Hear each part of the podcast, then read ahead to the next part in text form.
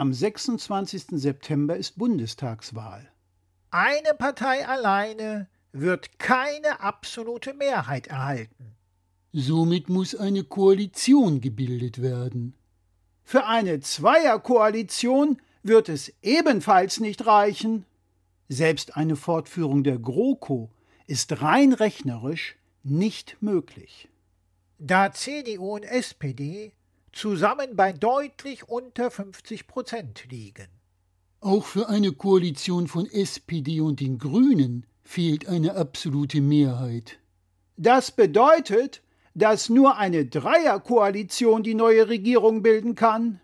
Welche Koalitionen sind nach der Bundestagswahl eigentlich überhaupt möglich? Mit der AfD will niemand zusammenarbeiten. Olaf Scholz schließt in der Wahlarena eine erneute Regierungsbildung mit der CDU aus. Somit bleiben folgende Möglichkeiten SPD, Grüne und Linke. Schwer vorstellbar, solange die Linke ihre Haltung zur NATO nicht ändert. SPD, Grüne und FDP. Ebenfalls schwer vorstellbar. Erst gestern sagte der FDP-Vorsitzende Christian Lindner im Bundestag, die Grünen wollen Deutschland zu Bullabü machen. Klimaschutz dürfe Menschen aber nicht zu sehr belasten. Dabei wird nicht der Klimaschutz, sondern der Klimawandel die Menschen zu sehr belasten, sogar mit tödlichen Folgen. Das hat Herr Lindner offenbar immer noch nicht verstanden. Also mir fehlt jegliche Fantasie, wie die Grünen und die FDP zusammen in eine Koalition eintreten können. Ihre Klimapolitik ist einfach viel zu weit auseinander. Das waren jetzt die möglichen Koalitionen, falls die SPD die meisten Stimmen erhält und den zukünftigen Kanzler stellt. Folgende Koalition wären theoretisch möglich, falls die Grünen die meisten Stimmen erhalten. Grüne, SPD und Linke. Auch hier ist die Einstellung der Linken zur NATO das große Problem.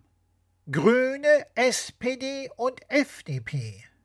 Da wird es dann wieder schwierig bis unmöglich, ein Kompromiss bei der Klimapolitik zwischen FDP und den Grünen zu finden. Bliebe noch Grüne, CDU und FDP. Da hätten die Grünen neben den unüberbrückbaren Differenzen in der Klimapolitik mit der FDP zusätzlich mit der CDU einen Regierungspartner, dessen weiter so Politik sie ja schärfstens kritisieren und ablehnen. Also unterm Strich auch sehr schwer vorstellbar. Was wäre denn möglich, wenn die CDU die meisten Stimmen erhält? Da die CDU eine Koalition mit den Linken und der AfD kategorisch ausschließt und Olaf Scholz, wie bereits erwähnt, nicht nochmal mit der CDU eine Regierung bilden will, bleibt nur noch CDU, Grüne und FDP. Wo wir wieder bei dem Thema sind, dass die Grünen weder die weiter so Politik der CDU noch die Klimapolitik der FDP mittragen wollen. Das waren dann alle möglichen Koalitionen.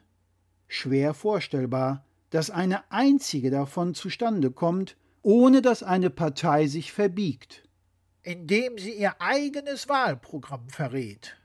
Und somit Wähler täuscht bzw. betrügt. Trotzdem wird es nach dem 26. September irgendeine neue Regierungsbildung geben. Höchstwahrscheinlich eine, über deren Zusammensetzung wir uns dann wieder einmal nur noch wundern, dass wir uns wundern.